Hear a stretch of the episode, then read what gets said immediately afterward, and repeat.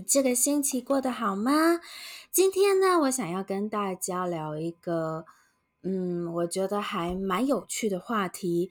今天我想要跟大家聊聊，哎，你有没有发现，你的台湾朋友，或是你的先生或太太是台湾人呢？他们看不懂拼音呢？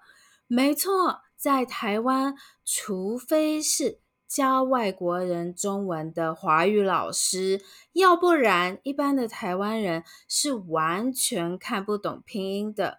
拼音其实是中国大陆在一九五零年那个时候开发的一个系统。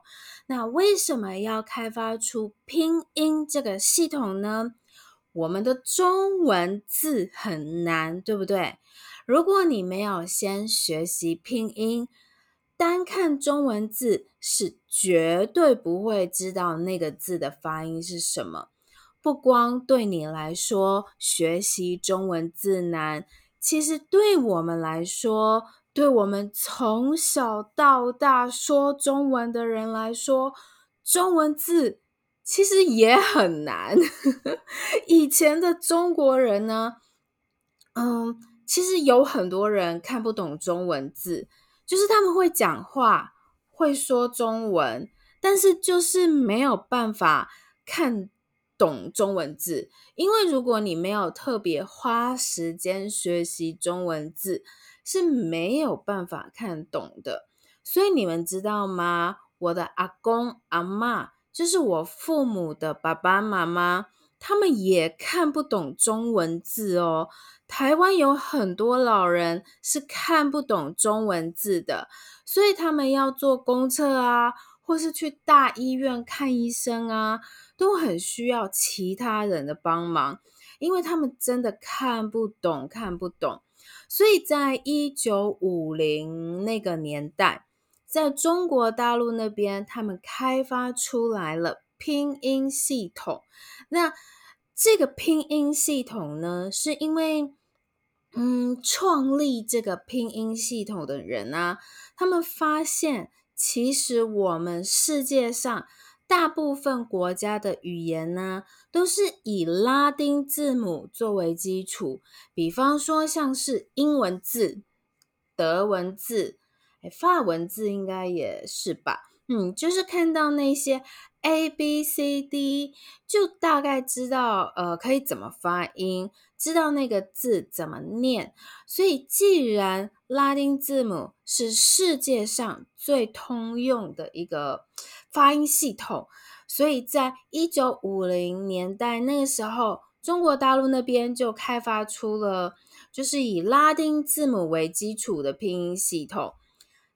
这个拼音系统，也就是你们正在学习的拼音系统，中国大陆的小孩也在学这个系统。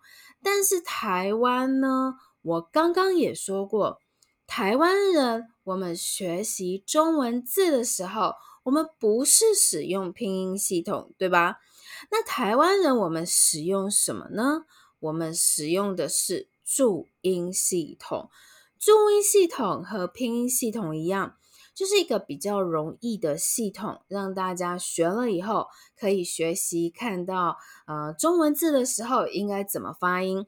注音系统呢，可能对你们来说，我觉得应该是非常非常的难。你们知道为什么吗？其实注音系统的历史，嗯，很久了。注音系统好像是一九零八年那个时候开始的。就是一百多年以前就有喽。那个时候是清朝末期，清朝是中国最后一个朝代。清朝末期就是中国清朝那个时候快要结束的时候。在清朝末期那个时候啊，为了要改革中国的教育，就是希望有越来越多人可以更容易的去学习新的知识。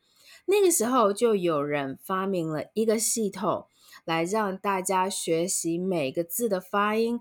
那这个系统呢，不是以拉丁字母，就是不是以 A、B、C 为基础的，而是参考了日文的假名，做出的系统。日文的假名是什么呢？日文的假名就是日文字，因为日文有一些是汉字，这些汉字可能是很久以前就开始用了，受到了中国的影响。那不是汉字的日文字呢，就会使用假名。所以日文不是有那个呃 r e u a o 这些字母吗？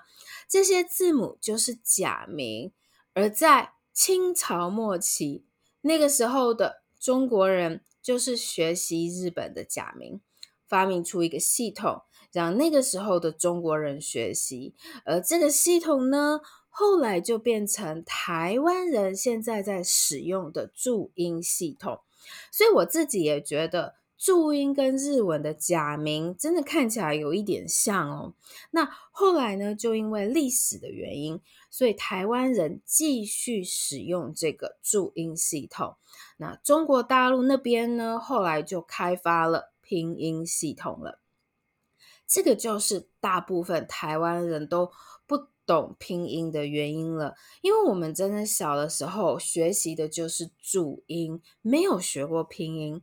啊，所以现在其实啊，在网络上，每次如果台湾人和中国人在吵架的时候，或者很多台湾人在网络上想要骂中国的 政府啊，或是中国人的时候，台湾人我们就会写注音，因为注音中国人看不懂，然后 Google。也没有办法帮忙，因为注音真的就是是一个发音系统，Google 也没办法帮忙。